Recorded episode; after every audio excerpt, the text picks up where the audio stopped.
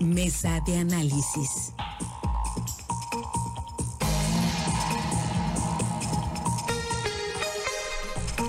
Estamos de regreso, tenemos más aquí en Altavoz. Muchísimas gracias por seguir pendientes de las estaciones de Grupo Chávez en el estado de Sinaloa y a través de nuestra plataforma Altavoz TV Digital. Rápidamente vamos a la mesa de análisis.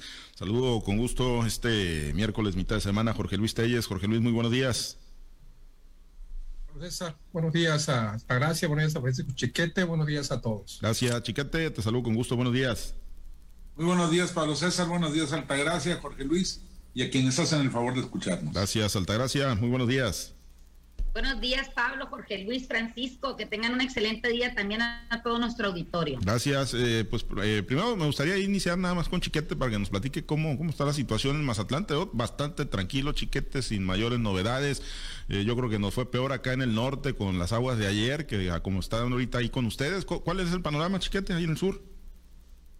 Fíjate que sí hay tranquilidad en la gente Hubo inundaciones, en estos momentos hay problemas de inundación en colonias como Jacaranda, López Mateos, Ampliación Villaverde y algunas otras que están en alrededor del arroyo de jabalíes, que, de jabalines que como siempre pasa en estos casos se desbordó. Hay como 160 familias eh, sacadas de sus hogares para que no enfrentaran riesgos mayores y están en albergues como el Instituto Cultural de Occidente, y el centro de convenciones.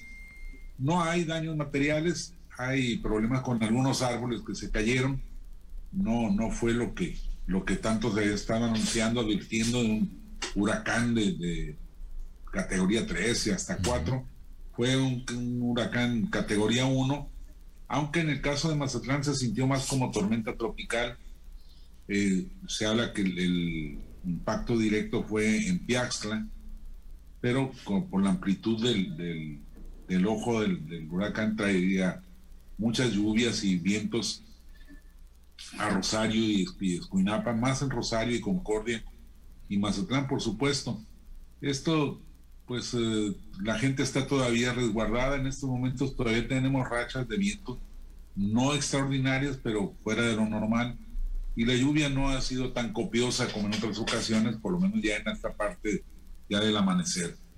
Ha sido para los mazatlecos, pues excepto los que se les inundaron las casas, una, una tormenta menos dañina de lo que se esperaba. Pero bueno, habrá que ver cuáles son todavía los resultados de las lluvias que se prevé que vayan a continuar durante todo el día y que pues sí hay nublados bastante fuertes de manera que quizá todavía se dé un problema mayor de inundaciones, sobre todo si coincide con las mareas altas que impiden que las aguas pluviales se vayan al mar.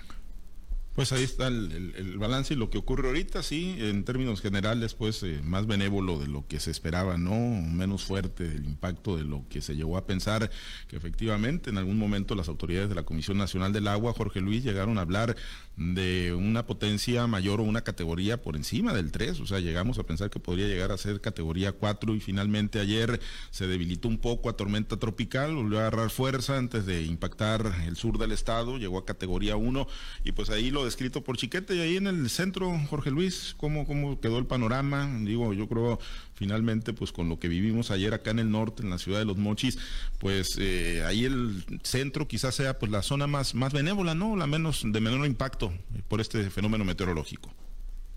Fíjate que es extraño, ¿no? El comportamiento de estos fenómenos, ¿no? Como decía ayer Chiquete, que Mazatlán amanecía hasta soleado, sin ninguna sintomatología de un ciclón en puerta, y sin embargo, pues es la zona donde aparentemente más golpeó, y me extraña pues que haya pasado de largo por Culiacán y, en, la ciudad de Los Mochis haya causado pues una serie de, inundaciones y estropicios y, y, problemas derivados de esta clase de fenómenos meteorológicos. Aquí en Culiacán prácticamente nos pasó de noche. Ayer ciertamente llovió, sobre todo durante la mañana y parte de la tarde, pero no llovió abundantemente, a veces de manera intermitente, pero moderada la lluvia.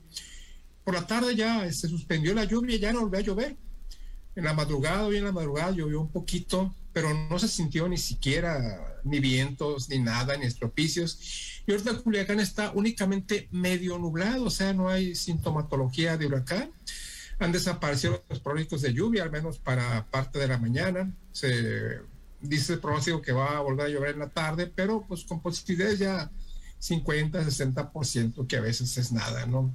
Muchas veces, como lo dice, pues solo un pronóstico, ¿no? Y no hay ninguna seguridad de que esto vaya a suceder, pero por lo que se ve, por lo que se advierte en el ambiente, no se advierte ninguna situación atmosférica cargada.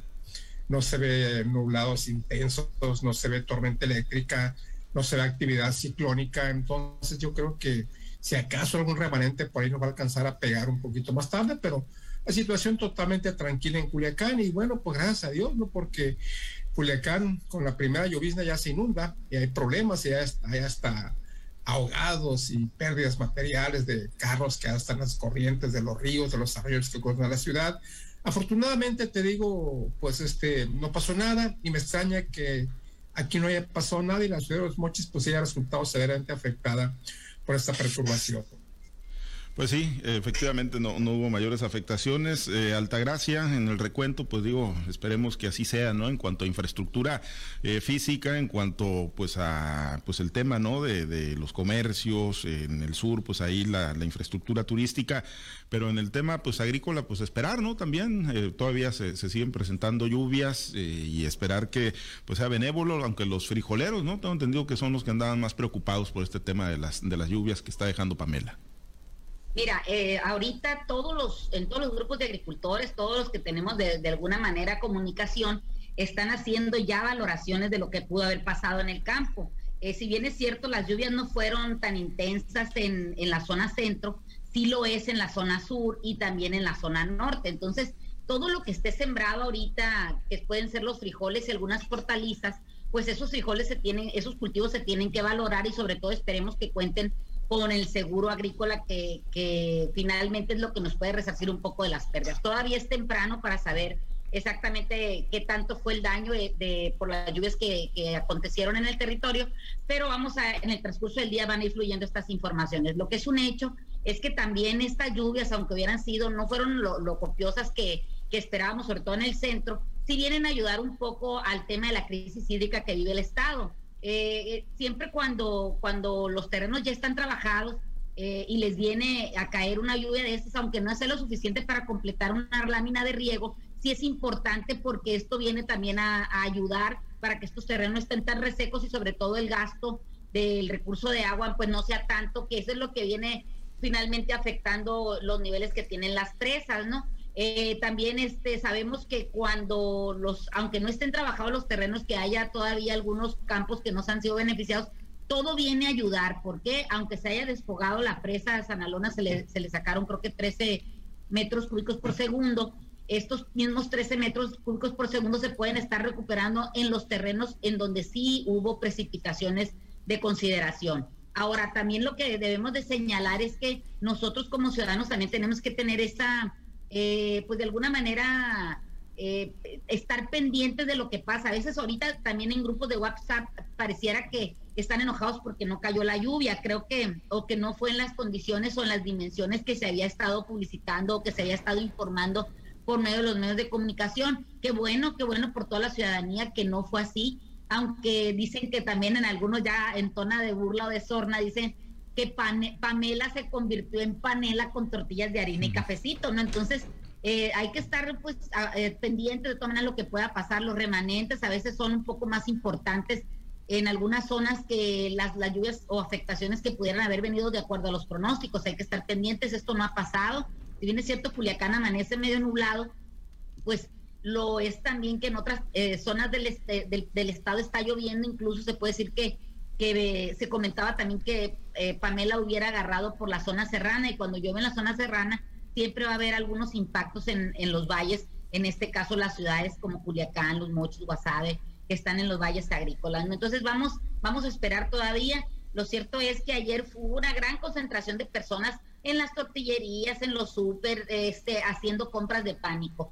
Eh, siempre hay que tener esa, esa conciencia de que aunque se nos avise por, medio, por los medios de comunicación que puede haber una zona de riesgo, que puede haber un fenómeno meteorológico, hay que tener siempre uno esa cordura y saber qué es lo que, lo que tenemos que hacer. No a veces hacer una compra de pánico que vaciamos nuestro bolsillo, llenamos la despensa y a veces de cosas que finalmente no son de consumo diario en toda la en toda la quincena o, dependiendo para cuándo tengas tú tu despensa. Hay que siempre tener actuar con un poco de cordura, con mesura y sobre todo estar atento a lo que está pasando en los medios de comunicación porque son los que nos pueden estar informando, porque también las autoridades a través de ellos están recibiendo los boletines que son los que finalmente ustedes dan a conocer. Sí, y siempre, pues, y, partiendo, ¿no? Digo, eh, prepararnos siempre para el peor escenario, ¿no? Partiendo de que estos fenómenos meteorológicos no tienen palabra de honor, nadie esperaba, ayer incluso en la sesión del Consejo Estatal de Protección Civil en Culiacán, nadie le ponía el ojo a la zona norte, ¿no? Y finalmente, pues terminaron ahí,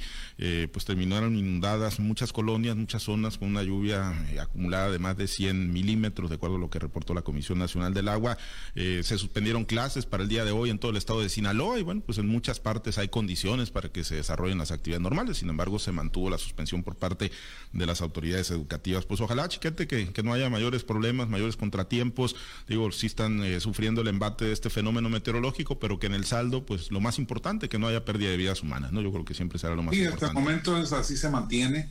En el caso de ustedes, ayer escuchaba una, una explicación muy interesante no fue directamente Pamela la que les afectó a los mochis, sino la conjunción de tres fenómenos. La humedad de Pamela, por supuesto, el frente frío que viene bajando por el norte y una condición ahí regional de, meteorológica que no se me grabó, pero que fue lo que provocó toda esta tromba que, vivieron en la jornada de ayer. Así que no, no fue un desprendimiento directo del, del ciclón este, sino una conjunción de elementos meteorológicos. Y alguien que a lo mejor no se fue ayer, que aquí anduvo también, como siempre ocurre. Pues sí. Oye, bueno, eh, Jorge Luis, el tema de las cuentas públicas, digo, nos, mantenemos ahí con el ojo puesto en Pamela y en el sur del estado de Sinaloa y, lo que puede ocurrir en otras zonas. Pero bueno, ayer en los minutos finales, eh, la Comisión de Fiscalización ya ayer tarde por la noche acordó que no va a aprobar las cuentas públicas de los 18 municipios, las que corresponden al año fiscal del 2019. Carta de presentación, pues de los integrantes de la comisión encabezada por el priista Sergio Mario Arredondo, está el morenista Marco Antonio Zazueta como secretario y bueno, señalan una serie de inconsistencias en esas cuentas públicas, entre ellas su ejercicio presupuestal en algunos casos y sobre ejercicio presupuestal en otros, pasivos sin fuente de pago, porcentaje mayor en promedio al 60%, eh, obras sin licitar, sobre sueldos, eh, no realizar pagos eh, de impuestos sobre la renta, el servicio de administración tributaria, en fin, una serie de irregularidades que las escuchamos muy seguido cuando se da la revisión de las cuentas públicas y luego terminan en prácticamente nada, Jorge Luis. Misma historia, nada más carta de presentación, simular que van con todo en la transparencia y en la rendición de cuentas para pues quedar eh, todo igual en el gatopardismo. Yo quisiera saber primero quién fue ese que anduvo ayer y que no se fue. Porque pues a nomás le dejaste, ¿no? Yo no soy adivino para saber a quién te No, no, no, alguien, alguien, alguno, eh, digo. Pues, ¿eh?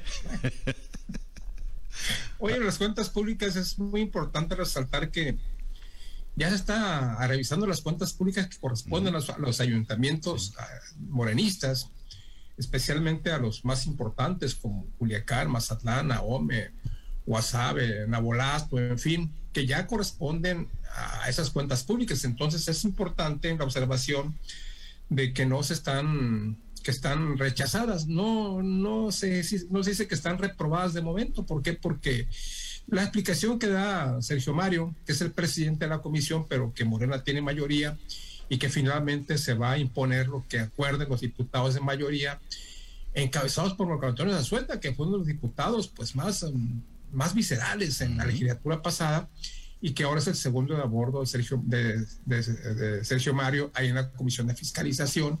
Entonces, eh, el presidente podrá ser Sergio Mario del PRI, pero la mayoría la tiene Morena y finalmente se va a imponer lo que acuerden los diputados de Morena por su mayoría. Es fácil hacer valer la mayoría.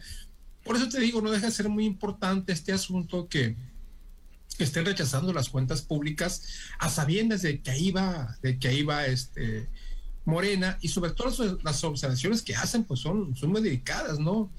Que no se licita más que el 40% de la obra, facturas apócrifas, sobre sueldos, no pagos al SAT y otra serie de observaciones que hace la, Comisión de Fiscalización y que tiene todavía de aquí al día, al día 31 de octubre para dar a conocer su dictamen. Esta es una situación preliminar todavía que se va a analizar Y va a ser muy, muy importante ver cuál es ahora el comportamiento, cuál es la actitud de la mayoría morenista ahora frente a ayuntamientos de Morena, porque los ayuntamientos que no son de Morena, pues son los más pequeños, ¿no? Prácticamente los más pequeños de la entidad. Los más importantes son los que ya, los que ya todos sabemos y los que de momento están siendo rechazadas sus cuentas públicas. Siempre, siempre hemos dicho que la actitud del comportamiento de Morena va a ser muy diferente, en este caso con los diputados y en el caso de los meses por venir, de los años por venir, pues con el gobernador Rubén Rocha, que ahora sí, ahora sí van a tener un gobernador de, gobernador de, su, de su mismo partido y va a ser importante. De aquí vamos a partir para ver cómo se comportan estos diputados frente a un gobernador de su mismo partido político. Sí, y ver pues el criterio, ¿no? Finalmente, digo, eh, hay que leer todos, eh, hay que checar todos los dictámenes y, ver cuáles inconsistencias o cuáles observaciones o irregularidades se han detectado en cada una de las cuentas públicas. Pero ya en este paquete chiquete del de, ejercicio fiscal del 2019, pues van ayuntamientos, digo, si van los 18, pues van los ayuntamientos de Ahome, de Culiacán, de Mazatlán, ¿no? Donde se religieron en estos dos últimos los presidentes municipales, Estrada Ferreiro y el Químico Benítez. Sí, la verdad es que eh, cada legislatura pasa lo mismo. En la primera sesión eh, se rechazan las cuentas públicas, se advierte que se van a hacer investigaciones muy a fondo, se ponen estrictos, se ponen con el librito los diputados y dicen esto no pasa por esto y por esto otro, y son cosas muy concretas, por ejemplo, los sobresueldos que están prohibidos, el endeudamiento sin fuente de pago, todos todos son cosas susceptibles de castigo. Pero la verdad es que a la hora de la hora van los ayuntamientos o sus representantes, presentan documentos de descargo y, la cosa viene quedando en nada. Esperemos que en esta ocasión pues sí se, se haga más, más a fondo esta revisión.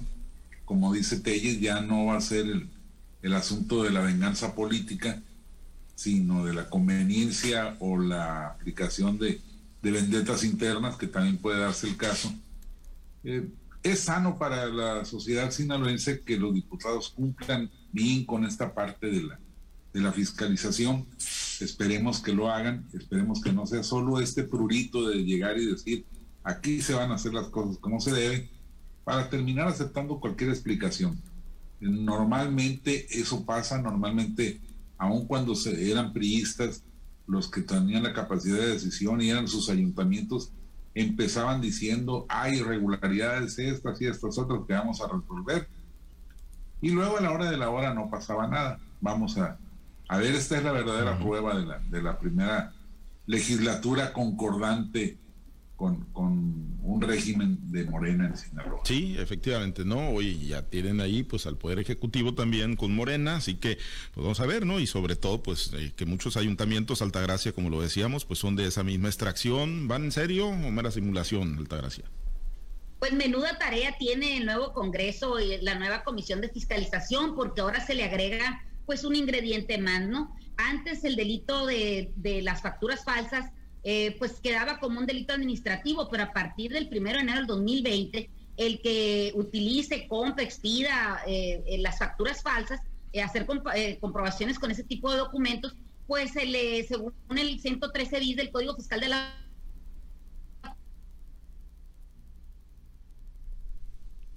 Federación dice que tiene de dos a nueve años de prisión. Vamos a ver, eso el Estado pueden actuar en contra de esos eh, municipios, incluso que sean de su mismo color, eh, para, para aplicar este tipo de, sanciones. El presidente Andrés Manuel López Obrador ha mencionado mucho, lo ha basado como la reforma fiscal penal, eh, como el, el antídoto contra la corrupción que, hemos venido padeciendo durante muchos años en este país, pero con un color diferente. Vamos a ver si es verdad que lo han hecho. Yo no he visto todavía a nivel nacional que se haya aplicado una sola vez este artículo en contra de los cabildos, en contra de los gobiernos de los estados o incluso en las dependencias federales. Vamos a ver si, tiene la capacidad del nuevo Congreso de hacerlo. Vamos a ver también si tienen una nueva forma de hacer las cosas o finalmente se van a venir escudando, como tú bien lo dices en el gato pardismo, y solamente hacer noticias de, de último momento con bombo y platillo para de alguna manera afianzarse en la confianza de, los ciudadanos. Me parece que, que no, no, no lo están haciendo como lo dice Andrés Manuel López Obrador, no nada más en el Estado, sino en toda, en todo eh, la nación. No he visto yo que haya ni un solo, ni un solo eh, alcalde, ni un solo este funcionario público que haya sido sancionado por este delito que, como bien lo digo, ha estado en la voz del presidente, ha sido la punta de lanza en la reforma fiscal penal, pero que vemos que finalmente no pasa nada. Se siguen haciendo las viejas prácticas, solamente investidas con un nuevo color, con, uno, con un nuevo vestuario de dignidad, de honradez y sobre todo pues de mucha laraca, donde siempre están hablando, pero eh, es más el ruido que traen que el poco ganadito que arrean. Entonces vamos a ver, están en, tienen la oportunidad de ver, de dignificar eh, la posición en la que se encuentran, de también de honrar ese, e, e, esa confianza que le fue depositada por el pueblo, de volverlos a ratificar incluso algunos en los puestos que ocupan, aun cuando su trabajo eh, legislativo no ha sido pues el mejor. No veo yo todavía eh, de veras esa, ese caminar hacia adelante en tener una, una cultura fiscal, una cultura anticorrupción eh, en, ninguna manera se sanciona mucho, se dice mucho, se señala a, los empresarios, pero estamos viendo que dentro de los gobiernos pues se siguen realizando esas prácticas. La corrupción está permeada desde los renglones más pequeños hasta los renglones más altos, incluso en los funcionarios. No le veo yo todavía cuadratura a este círculo, ni tampoco le veo la, la, la hebra, ¿cómo dice? No le veo la, la punta a la hebra, algo así es el dicho, no me lo sé muy bien, pero veo yo que sigue siendo la misma actitud de señalarla, hay una actitud de, generar esa expectativa y a la hora de la hora pues no pasa nada. Pues sí, efectivamente han sido tan, tan omisos y tan cómplices, hay que decirlo, nuestros representantes, pues que ni el beneficio de la duda se merecen, pero bueno, pues vamos a ver finalmente si en esta legislatura la situación es diferente. Muchas gracias, Altagracia, excelente día. Lo repito, artículo 113 sí. Código Fiscal de la Federación para que se lo aprendan los legisladores, que tengan un buen día. Gracias, Jorge Luis. Muchas gracias. Excelente día. Ganaron los Dodgers ayer, la única serie que queda viva ahí de las divisionales. Y como guion de cine, ¿no? Para Urias, ¿no? Sí. A lanzar el juego más importante de la temporada para los Dodgers, igual como pasó con Fernando Valenzuela en 1981. Como guion de cine que alguien le escribió, un imaginativo, creativo director de cine para Fernando Valenzuela, así está pasando hoy con Julio Urias. Pues el juego más importante del año lo picha Urias. Mañana, mañana y contra San Francisco. Bueno, pues ya están esperando los Bravos de Atlanta en la final de campeonato ahí de la Liga Nacional. Esperemos que efectivamente le vaya muy, muy bien, que tenga éxito Julio Urias. Gracias, Jorge Luis. Chiquete, muchas gracias. Pendientes ahí de lo que sigue ocurriendo en el sur del estado vas a mandar a Jorge Luis con la duda de quién es ese nombre que no quieres dar. Ahorita les voy a mandar el video. les voy a mandar el video, pero del que sí estuvo, así que al que no se le puede echar la culpa. Gracias, nos vamos, nos despedimos. Gracias a todos. Gracias a los compañeros operadores en las diferentes plazas de Grupo Chávez Radio, Alberto Armenta por su apoyo en la producción y transmisión de Altavoz TV Digital. Se quedan en la mazorca, información importante para usted. Nosotros todavía pendientes de lo que pueda surgir con el huracán Pamela, que ya está en tierra en el sur del estado de Sinaloa. Manténgase conectados en nuestro portal www.noticieroaltavoz.com. Soy Pablo César Espinosa, le deseo a usted que tenga un excelente y muy productivo día. Usted ha escuchado Altavoz en Red Sinaloa con Pablo César Espinosa. El noticiero de Grupo Chávez Radio.